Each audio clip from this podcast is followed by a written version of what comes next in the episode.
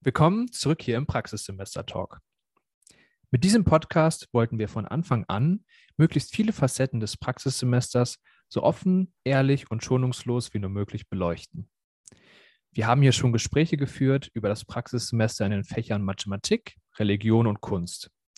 Ebenso haben wir hier aber auch von Stolpersteinen im Schulalltag, jeglichen organisatorischen Angelegenheiten oder Elementen aus dem Alltag im ZFSL berichtet.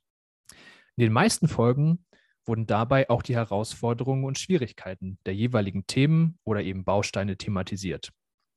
Die haben aber in der Regel nur einen kleinen Bruchteil der jeweiligen Folge ausgemacht. Insgesamt haben die positiven Erfahrungen bei unseren Gästen und auch bei uns bislang immer überwogen. Was aber, wenn dem nicht so ist? Was, wenn eine negative und auffüllende Erfahrung auf die nächste folgt und einfach kein Ende in Sicht ist? Was, wenn nichts so läuft, wie man es sich vorgestellt oder gewünscht hätte und man selbst an all dem doch eigentlich keine Schuld trägt. Wie so ein persönliches Worst-Case-Szenario im Praxissemester aussehen kann und wie man das Praxissemester aber trotzdem erfolgreich absolviert, erfahrt ihr in der heutigen Folge. Und damit ganz herzlich willkommen zum Praxissemester-Talk und hallo Marlena.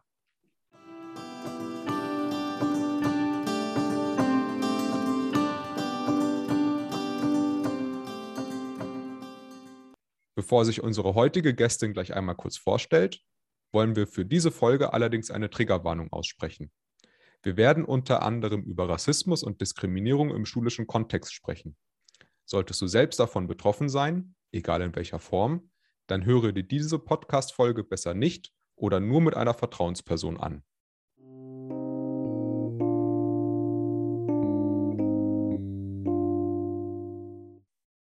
Ja, wir freuen uns total, dass du heute hier bist, Marlena, und mit uns über deine Erfahrungen aus dem Praxissemester sprichst. Stell dich doch einmal bitte kurz vor. Ja, ich freue mich auch, dass ich hier sein kann und vielen Dank für die Einladung. Mein Name ist Marlena. Ich befinde mich jetzt im fünften und meinem letzten Mastersemester im Grundschullehramt mit dem Drittfach Kunst. Mein Praxissemester habe ich vor einem Jahr, also im Wintersemester 2021, absolviert. Und wie war da so die erste Zeit in deiner Praktikumsschule für dich? Ja, also ich würde sagen, mein Praxissemester begann zunächst eigentlich ziemlich normal. Vorab hatte ich Kontakt mit meiner Mentorin aufgenommen, die mich auch zur Vorstellung in die Schule einlud und mich im Gebäude herumführte. Anschließend durfte ich auch schon vor Beginn des Praxissemesters an einer Konferenz teilnehmen. Meine Mentorin gab mir für die Zeit in der Schule ihren eigenen Stundenplan, sodass ich sie an allen Tagen begleiten konnte und war dann in ihrer dritten Klasse und auch in den vierten und ersten Klassen in Kunst eingesetzt. Auch im Lehrerinnenzimmer erhielt ich einen Platz neben meiner Mentorin. Also wurde eigentlich von Anfang an gut eingebunden. Und jetzt haben wir ja schon im Intro darauf hingewiesen, dass diese Folge sich um Stolpersteine und Probleme handelt. Wie haben sich denn bei dir die Probleme und Missstände am Anfang bemerkbar gemacht oder gezeigt und wann ist dir denn bewusst geworden, dass bei dir im Praxissemester leider so einiges schiefläuft? Ja, ein ungutes Gefühl machte sich bei mir eigentlich schon mit den ersten Unterrichtserfahrungen breit. Also es war alles sehr stark nach Leistung und Bestrafung ausgelegt. Es herrschte insgesamt in der Klasse kein gutes Klima. Und es gab keine transparenten Regeln, an die sich die Kinder halten, halten können. Beim Verstoß gegen diese wurden sie aber bestraft. Und ich hatte auch schnell das Gefühl, dass meine Mentorin Lieblinge in der Klasse hatte, die sich mehr erlauben durften und welche, die sie quasi auf dem Kieker hatte.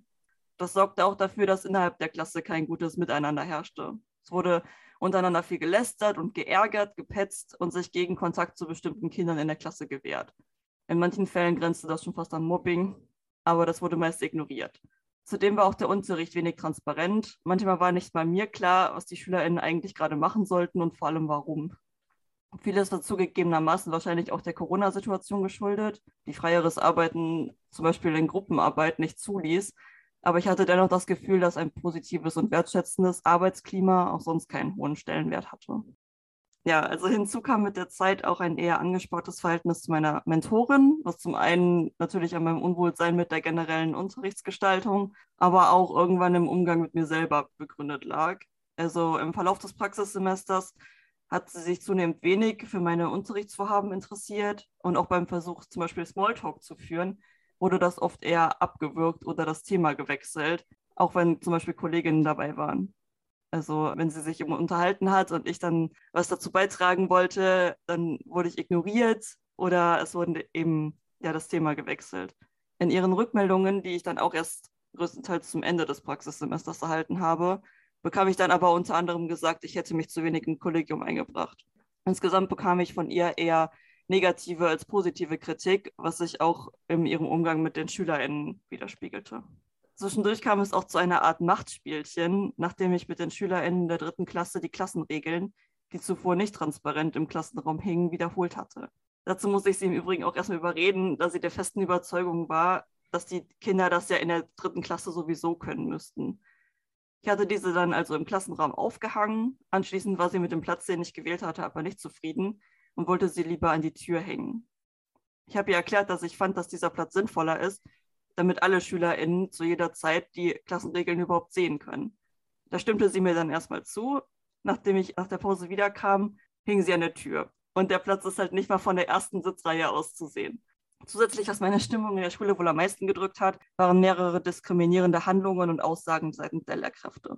Zum einen wurden die Kinder weder ernst genommen und das Machtverhältnis wurde quasi ausgenutzt, wenn es zum Beispiel darum ging, dass Kinder über Bauchweh oder Verletzungen klagten. Dann sagten die Lehrkräfte zum Beispiel, so schlimm wird das ja nicht sein oder du willst doch nur schwänzen.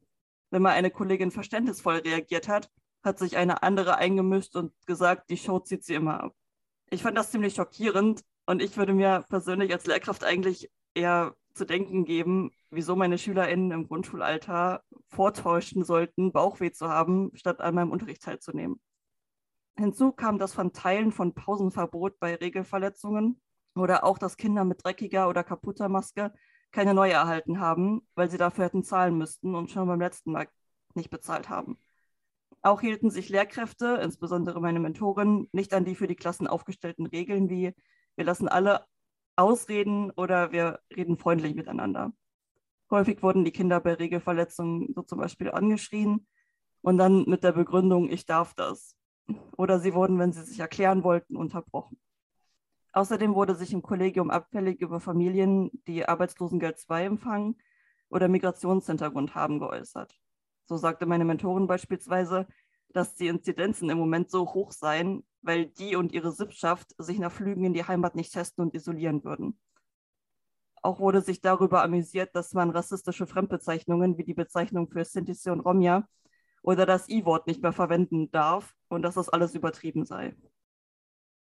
Uh, also ich bin ganz schön sprachlos gerade. Also was sollen wir jetzt dazu sagen, Robert? Da ist so gefühlt alles schiefgelaufen was schieflaufen kann oder da ist wirklich das eingetreten, was man sich nicht wünscht. Im ganzen Studium habe ich genau das Gegenteil gelernt, wie Schule aussehen soll oder wie Schule aussehen kann. Und ja, damit habe ich jetzt auch ehrlich gesagt gar nicht so gerechnet.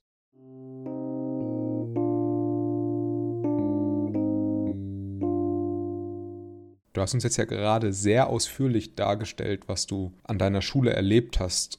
Und meiner Meinung nach ist daraus so deutlich geworden, dass die meisten Probleme und Schwierigkeiten, die du an der Schule hattest, in irgendeiner Form mit deiner Mentorin zusammenhingen. Hast du das auch so wahrgenommen? Also, das würde ich eigentlich nicht so sagen. Also klar habe ich von meiner Mentorin das meiste mitbekommen, aber zumindest in Konferenzen und auch generell im Kollegium habe ich wenig andere Einstellungen vernommen. Es gab zwar ein paar Lehrerinnen, die sich weitaus mehr eingesetzt haben, was zum Beispiel den Umgang mit Eltern oder die Gestaltung des Unterrichts angeht. Aber gegen die Diskriminierung oder die starke Konzentration auf Leistungen und vor allem Leistungsbewertung hat sich in meiner Gegenwart niemand kritisch geäußert. Ich denke generell, dass stark diskriminierende Aussagen vielmehr ein strukturelles als nur ein individuelles Problem sind und sich solche Aussagen wahrscheinlich im Großteil der Kollegien, wenn auch nicht in dieser Häufung, finden lassen. Marlena, du hast ja in deinen Erfahrungen von Diskriminierung, Rassismus, einem Fokus auf Leistungsbewertung gesprochen und ja auch deinem persönlichen Struggle mit all dem. Jetzt stellt sich mir natürlich die Frage, wie bist du denn mit all dem umgegangen und an wen hast du dich denn eigentlich bei Problemen gewendet oder konntest du dich überhaupt an jemanden da wenden? Also an jemanden im Kollegium konnte ich mich natürlich erstmal nicht wenden. Ich habe, nachdem sich das so sehr gehäuft hat, dann erstmal Freundinnen von den Erlebnissen erzählt. Ja, und da ich dann ja natürlich auch meine Unterrichtsversuche und auch mein Praxissemesterprojekt in diesem Umfeld durchführen musste, habe ich auch zunächst mit meiner Professorin im Begleitseminar in Kunst darüber gesprochen. da halt auch ihre Vorstellungen von Unterricht und dem, was ich da eigentlich umsetzen sollte, nicht damit übereinstimmten, was ich da vorgefunden habe. Und an der Stelle möchte ich auch daran erinnern, dass diese Verschwiegenheitserklärung, die man da ja unterzeichnet, nur bedeutet, dass man keine persönlichen Daten über SchülerInnen verbreiten soll und halt auch keine Namen nennen. Also wenn irgendwas im Praxissemester gänzlich schief läuft oder einen da hart was beschäftigt, dann sollte man natürlich darüber sprechen. Also nach dem ersten Unterrichtsbesuch der Begleitseminarleiterin vom ZFSL habe ich dann auch darüber gesprochen, weil sie mich ja gefragt hat, wie es läuft. Und dabei musste ich dann sogar weinen. Danach hat sie in den Begleitseminaren Räume geboten, damit ich und auch andere von unseren negativen Erfahrungen berichten können. Von den konkreten rassistischen bzw. diskriminierenden Ereignissen habe ich allerdings gar nichts erzählt, da ich Angst hatte, dass diese relativiert werden würden.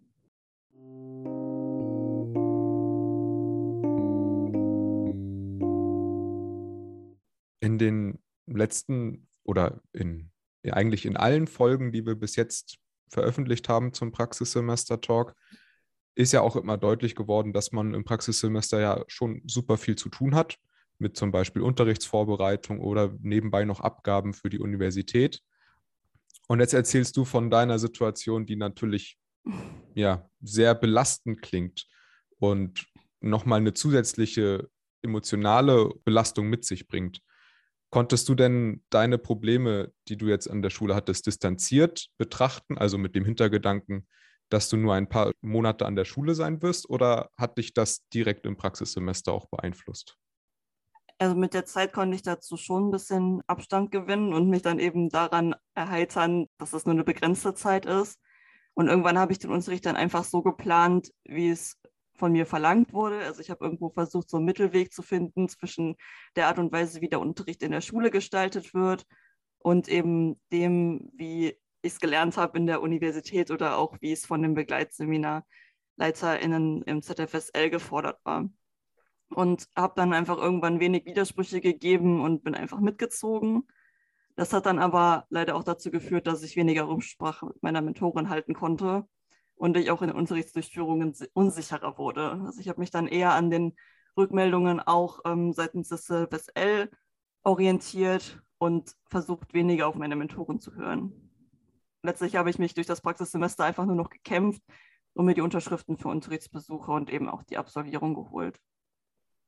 Also trotz dessen, dass du echt ein richtig hartes Praxissemester hattest, konntest du dann dein Praxissemester erfolgreich abschließen. Ja, also für die Prüfungen habe ich auch bis auf das Projekt äh, gute Noten bekommen. Das Projekt liegt mir dann leider auch aufgrund des Lockdowns keine Zeit, um das noch umzusetzen, aber eben auch die fehlende Kraft aufgrund der Umstände. Also ich denke, ich kann trotzdem zufrieden mit den Ergebnissen sein und damit auch, dass ich das durchgezogen habe, weil ich habe ja auch keine Garantie gehabt, dass ich das an einer anderen Schule besser gehabt hätte sprichst du gerade einen sehr wichtigen Punkt an, und zwar Thema andere Schule. Hattest du an einem Zeitpunkt in deinem Praxissemester mal den Gedanken abzubrechen oder die Schule zu wechseln? Eigentlich sogar schon ziemlich zu Beginn. Also nachdem ich auch mit meiner ja, Professorin in Kunst gesprochen habe, die mich dann auch gefragt hat, wie die Schule heißt und dass sie jetzt sofort beim ZFSL anruft, dass ich da wegkomme, weil ich so eben halt auch in ihrer Sicht meine Unterrichtsvorhaben nicht umsetzen konnte. Ich habe dann aber gesagt, dass ich glaube, dass ich so an die Traumschule sowieso nicht kommen würde, wo dann eben offener Unterricht und all sowas gelebt wird, wie ich mir das vorstelle. Ja, und hatte dann auch irgendwie Angst, dann mich immer rechtfertigen zu müssen oder auch eine Nachfrage von der Schule zu bekommen, die mich dann fragt, wieso bist du denn jetzt weg? Damit wollte ich mich einfach nicht konfrontiert sehen und dachte dann, ja, schlimmer kann es nicht werden und habe dann eben einfach ja durchgekämpft, bis es zu Ende war. Ich denke, unter anderen Umständen hätte ich da vielleicht eher drüber nachgedacht. Ja, das kann ich sehr gut verstehen, dass du unter den Gegebenheiten eben nicht die Schule gewechselt hast. Vielleicht können wir aber für die ZuhörerInnen, die gerade in einer ähnlichen Situation sind und überlegen, das Praxissemester ganz abzubrechen oder eben die Schule zu wechseln, erklären, wie sowas denn ablaufen würde oder an wen man sich da wenden muss.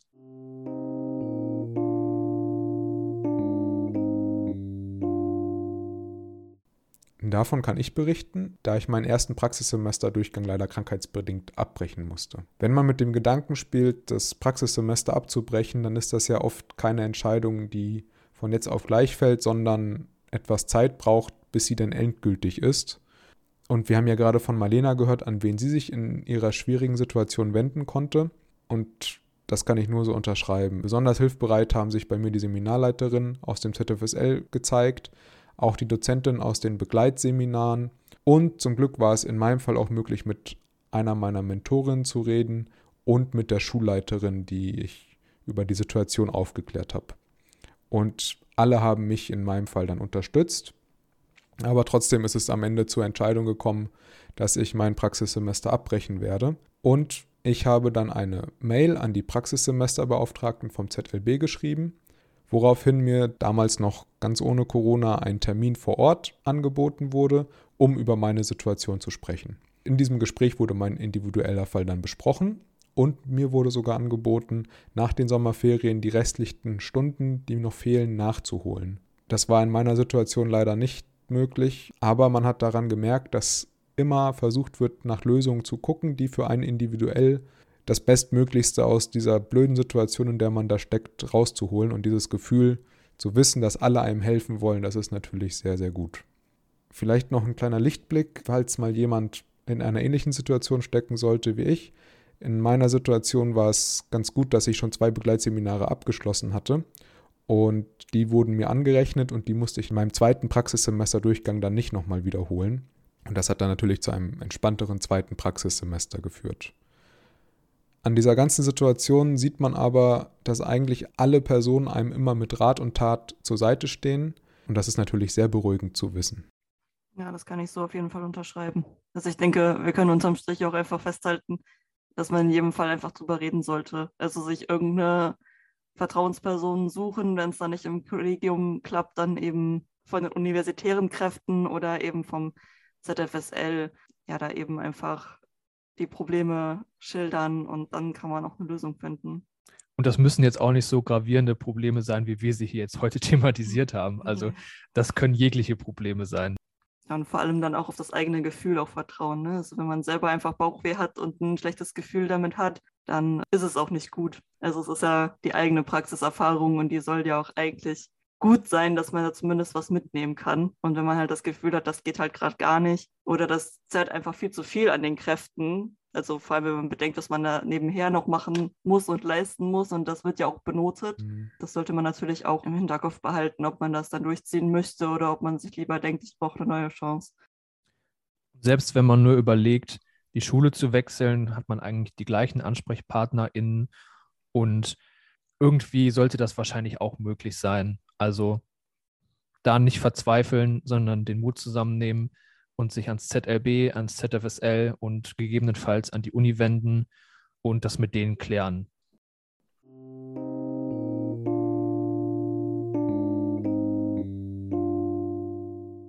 Ja, wir sind tatsächlich fast am Ende dieser Folge angekommen. Marlena, ich muss nochmal betonen, wie beeindruckend ich es finde, dass du trotz all der Umstände und Hindernisse das Praxissemester durchgezogen hast und vor allem erfolgreich absolviert hast. Das muss man hier an der Stelle wirklich nochmal betonen. Jetzt frage ich mich natürlich, gibt es überhaupt irgendetwas, was du aus dem Praxissemester für dich mitgenommen hast? Also es war natürlich auf jeden Fall eine sehr anstrengende Zeit und ich merke auch jetzt noch, auch wenn ich jetzt darüber rede oder auch in Seminaren, wenn ich an bestimmte Situationen erinnert werde, dass ich da echt immer noch innerlich koche. Aber ich habe trotzdem die typischen Erfahrungen gemacht, die man halt so im Praxissemester macht. Also ich habe meine Unterrichtsvorhaben umgesetzt, ich habe die ein oder andere Komfortzone verlassen und ich habe eben auch gelernt, wie wichtig Kommunikation ist. Außerdem hat mir das Praxissemester gezeigt, dass sich auf jeden Fall noch einiges ändern muss, damit man wirklich von so einer Schule für alle sprechen kann, weil da halt dann teilweise ja einfach schon einfache Kinderrechte nicht umgesetzt werden. Außerdem haben mich die Erfahrungen noch mehr zum Thema meiner Masterarbeit motiviert, in der ich nun über den Handlungsrahmen von LehrerInnen in Bezug auf Rassismus in der Grundschule schreibe. Ja, dann bleibt mir an der Stelle eigentlich nur noch vielen, vielen Dank zu sagen. Wirklich toll, dass du deine Erfahrung heute mit uns geteilt hast. Das war bestimmt eine Riesenüberwindung für dich. Aber ich denke mal, das kann auch vielen da draußen, die jetzt gerade zuhören, vielleicht helfen, die in einer ähnlichen Situation sind und nicht wissen, wie sie damit umgehen sollen. Ja, gerne. Also ich hoffe auch, dass da manche ZuhörerInnen vielleicht auch ja, motiviert auch sind, sich nicht unterkriegen zu lassen und an den eigenen Vorstellungen auch irgendwie festzuhalten, egal was für Erfahrungen man im Praxissemester oder Referendariat macht. Oder wenn Kolleginnen einem dann sagen wollen, dass es utopisch ist oder dass man dies und das und jenes nicht umsetzen könnte, wenn man da fest dran glaubt, dann ist das auf jeden Fall möglich. Also es gibt ja auch positiv Beispiele an Schulen und die kann man sich ja dann auch in freiwilligen Praktika mal angucken, damit man einfach so ein bisschen gepusht wird, statt nur runtergedrückt. Und damit wollen wir uns bei euch verabschieden für die heutige Folge.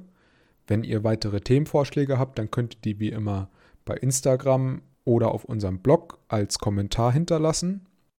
Es gibt jetzt auch, da möchte ich noch kurz darauf hinweisen, bei Spotify die neue Funktion, dass man Podcast bewerten kann mit Sternen. Also hinterlasst uns da gerne eine 5-Sterne-Bewertung, wenn ihr diesen Podcast gut findet und mehr davon hören möchtet. Genau, macht das sehr gerne.